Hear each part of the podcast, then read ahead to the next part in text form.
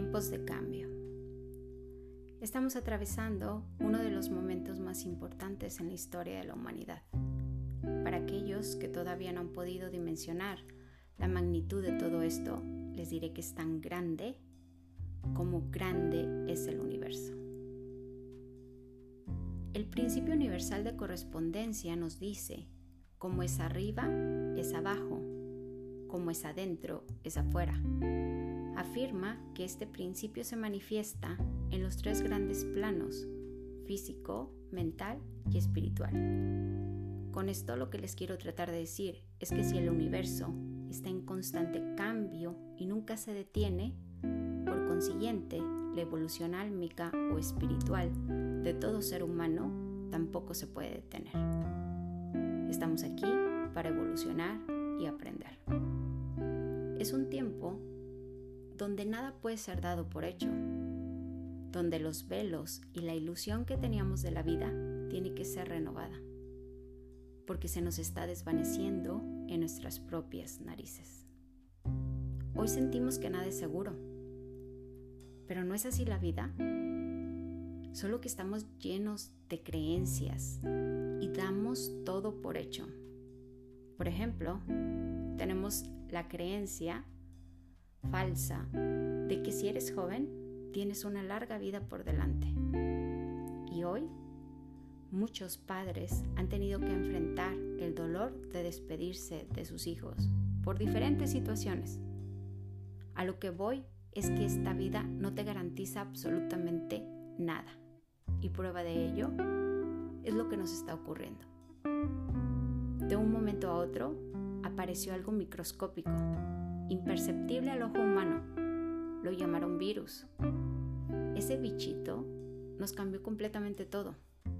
Nos paralizó, nos separó, logró que tuviéramos miedo los unos de los otros, evitando el contacto de todo tipo, incluso dentro de las mismas familias.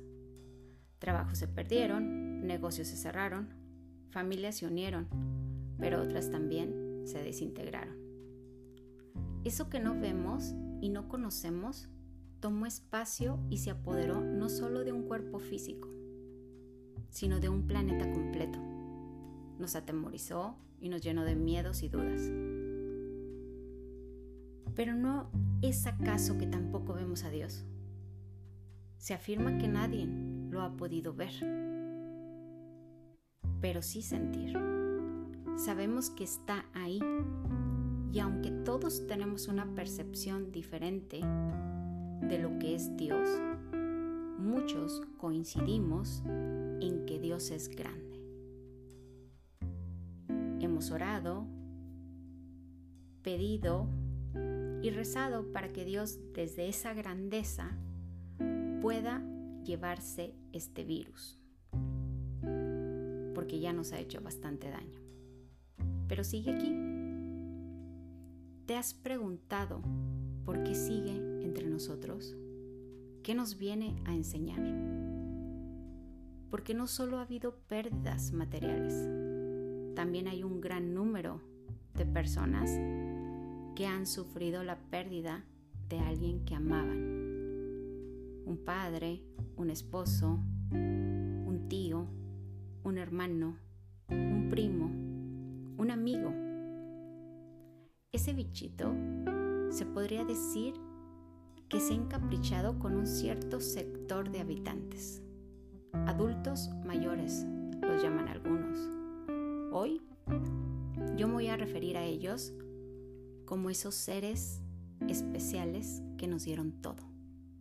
Nos dieron vida, nos dieron sustento, nos dieron educación, y sobre todo nos dieron amor. Ellos fueron la última generación que conoció el trabajo arduo. Eran incansables. Y muchos de ellos, sin estudios y preparación, sacaron adelante a sus hijos.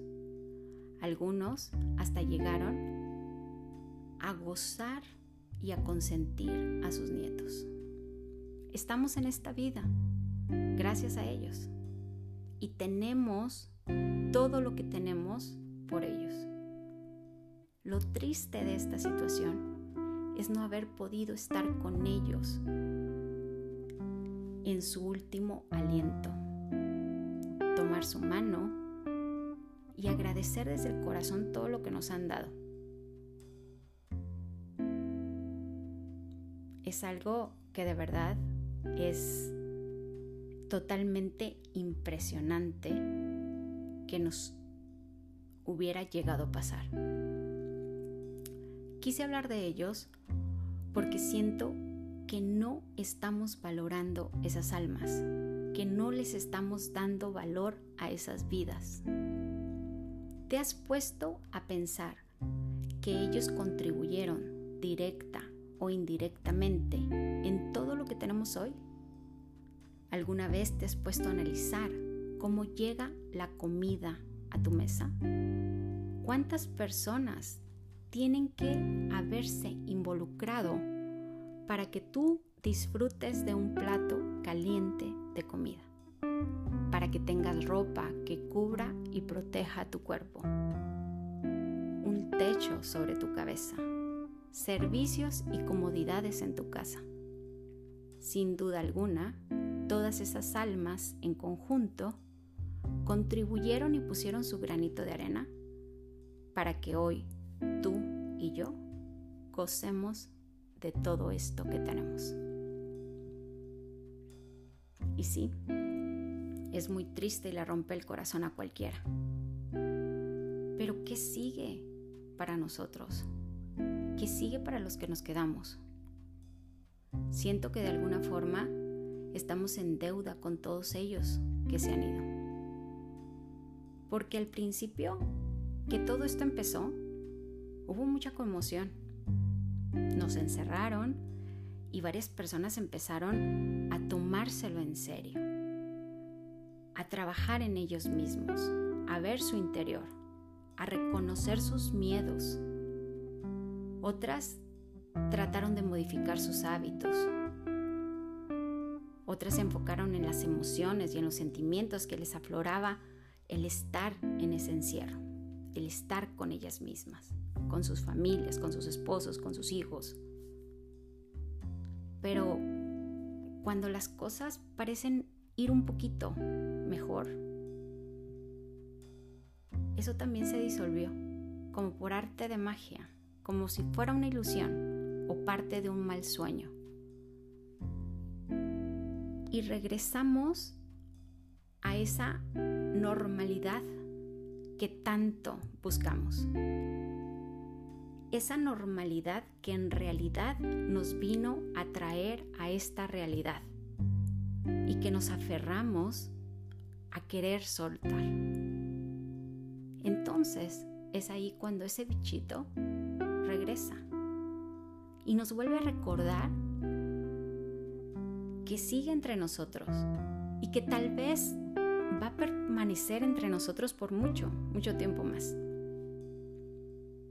Pero porque seguimos enfocándonos en lo externo. Tenemos dos opciones.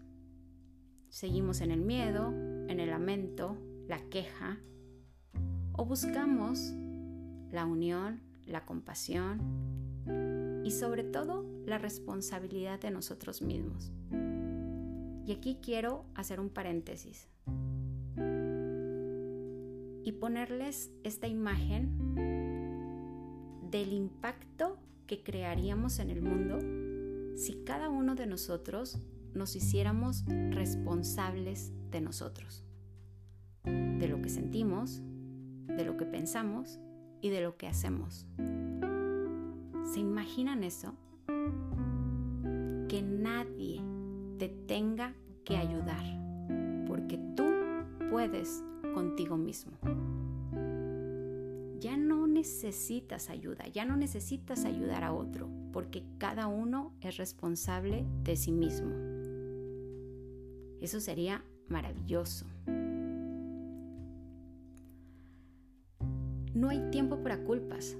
Tampoco hay que esperar a que el gobierno lo resuelva, aun cuando muchos piensan que es la responsabilidad de ellos. Lo que me queda claro es que mis antepasados, mis padres, mis abuelos, mis bisabuelos, pasaron por mucho más de lo que nosotros estamos pasando en este momento. Y no tuvieron ni siquiera las mismas oportunidades que nosotros tenemos. No contaban con todas las facilidades que tenemos en este momento. Y simple y sencillamente no podemos quedarnos a esperar a que alguien lo solucione o termine de arruinar el mundo. ¿Cuál es la parte de nosotros en esto? Tal vez individualmente sea muy poca nuestra contribución, pero si por fin llegamos a eso tan esperado de unirnos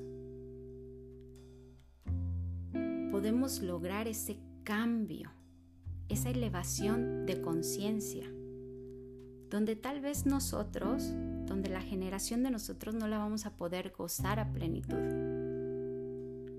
Pero no es para nosotros, para quien lo estamos haciendo.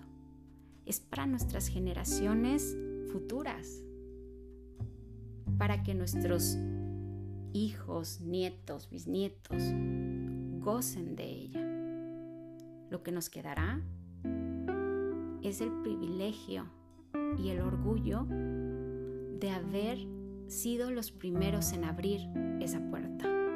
Y no justamente por colgarnos la medallita, sino porque con nosotros también vienen detrás el legado de todos nuestros antepasados y todos aquellos que se quedaron en el camino, pero que nos dieron vida. Hoy el mensaje es para que no te rindas. Se dice que para que algo mejor venga debe de haber caos, miedo, confusión. Pero la claridad vendrá y será más rápido si todos caminamos juntos a ese despertar. Esto ya no lo venían anunciando antes diferentes culturas, diferentes libros. Este, uno de ellos una de esas culturas fueron los mayas. Por ejemplo, los mayas nos anticiparon que el tiempo tal cual lo conocemos y lo percibimos cambiaría. Y así fue. Todo eso se aceleró de una forma vertiginosa. Hoy nos encontramos en ese punto donde ellos nombraron el Salón de los Espejos. Les explicaré un poquito. En el 2012, todo mundo pensaba o creía que los mayas se referían al final del tiempo como el final del mundo. Y fue totalmente malinterpretado. Hasta fue cuestión de burlas. Nos burlamos hasta que nos cansamos de todo eso. Pero nunca le pusimos atención a lo que nos querían decir. Y en realidad, lo que ellos querían que nosotros entendiéramos es que viéramos que el tiempo se nos estaba acabando y que, pensa, y que empezaría, perdón, empezaría un tiempo donde como lo veníamos viviendo se acababa y empezaría algo en donde nos teníamos que deshacer del miedo y que nuestro mundo de odio y materialismo tenía que terminar. Ese tiempo era a lo que ellos se referían. Y debía de terminar porque después la segunda fase de la humanidad era entrar justamente en lo que estamos hoy, el salón de los espejos. ¿Y qué te muestra un espejo? te muestra tu reflejo. Casualidad que sea justo en un año 2020, que si lo doblas te muestra los mismos números de un lado o del otro. Yo creo que no. Nada es casualidad. Y hoy estamos viendo justamente lo que somos, como individuos, como humanidad. Si no te ha caído el 20 todavía de lo que nos está pasando, te lo voy a decir de otra forma. La humanidad, por miles y miles de años, se ha dejado llevar por fuerzas oscuras que ha puesto miles de distractores en nosotros, como por ejemplo el poder, dinero, ambición, control, apatía, celos, competencia, nos han arraigado el sentimiento de que tener o poseer te da una falsa sensación de seguridad. Persiguiendo y buscando todo esto nos ha llevado a cometer actos que han tenido graves consecuencias en el planeta, ya que nos hemos olvidado que como seres humanos nuestro tiempo en este planeta es muy cortito y que sobre todo somos visitantes. Estamos en esta tierra, pero no pertenecemos a ella. Y así como cuando te invitan a la casa de un amigo, no vas a destruirla, así mismo pasa con la tierra. La tierra ha pasado por mucho y nos hemos olvidado de que es un organismo vivo tan vivo que gracias a Él tenemos todos esos recursos para poder tener vida. Nos hemos olvidado de que tenemos que cuidarla y mejorarla y que hemos sido parte activa de ese consumismo, creyendo egoístamente que estamos aquí y que nos merecemos todo. Estamos en un tiempo donde debido a este daño, fuerzas más grandes, jerarquías más altas han tenido que intervenir como nunca antes se había visto.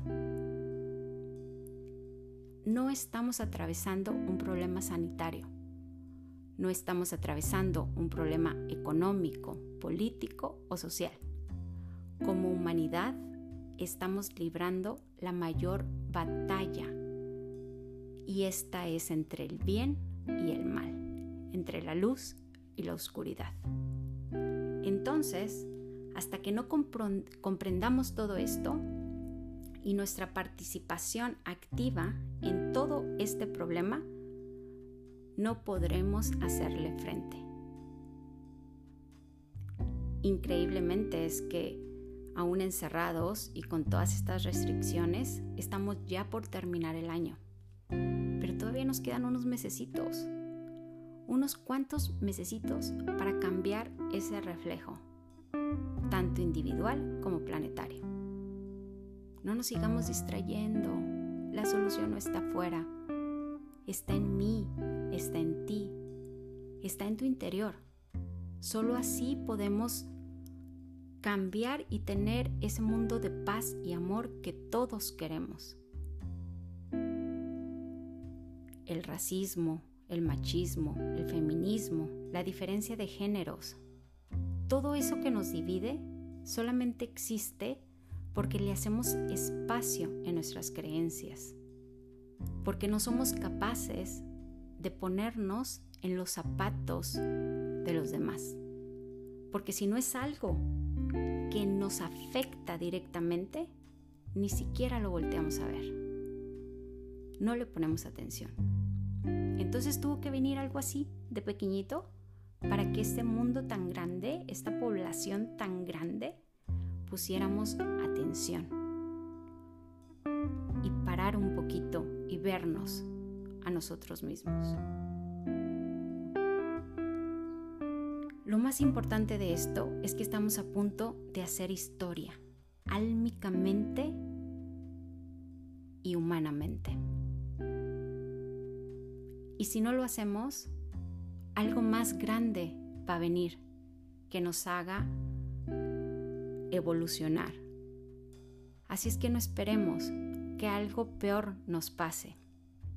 Y no lo digo con el afán de querer causar miedo lo digo porque tenemos muchísima ayuda. Hay muchos seres, muchos seres de luz, de verdad, lo crean o no. tenemos mucha ayuda. Jerarquías altas al servicio de Dios están ayudándonos para que podamos llegar a, ese, a esa evolución álmica tan importante. No perdamos esta oportunidad. Aunque nos sintamos chiquitos, aunque seamos esa parte tan pequeñita, porque al fin de cuentas somos parte de ese rompecabezas, somos gotas de ese mismo océano, granos de arena, chiquititos sí, pero somos parte esencial de esa obra llamada creación divina, la hermosa creación de Dios. Así es que por favor, pongamos todo de nuestra parte y hagamos responsables de nosotros mismos. Si hoy tienes que usar cubrebocas, tienes que usar gel antibacterial, tienes que respetar el espacio del otro, aunque no te guste, aunque no lo compartas, hazlo. Eso se llama respeto. No se llama ir con la borregada, no. Se llama que respetas, que no te gustan muchas cosas, pero que respetas, así como respetas a los demás. Espero de verdad que nos unamos en el amor y que podamos todos gozar de ese mundo tan hermoso que Dios nos dio. Que tengan un bonito día.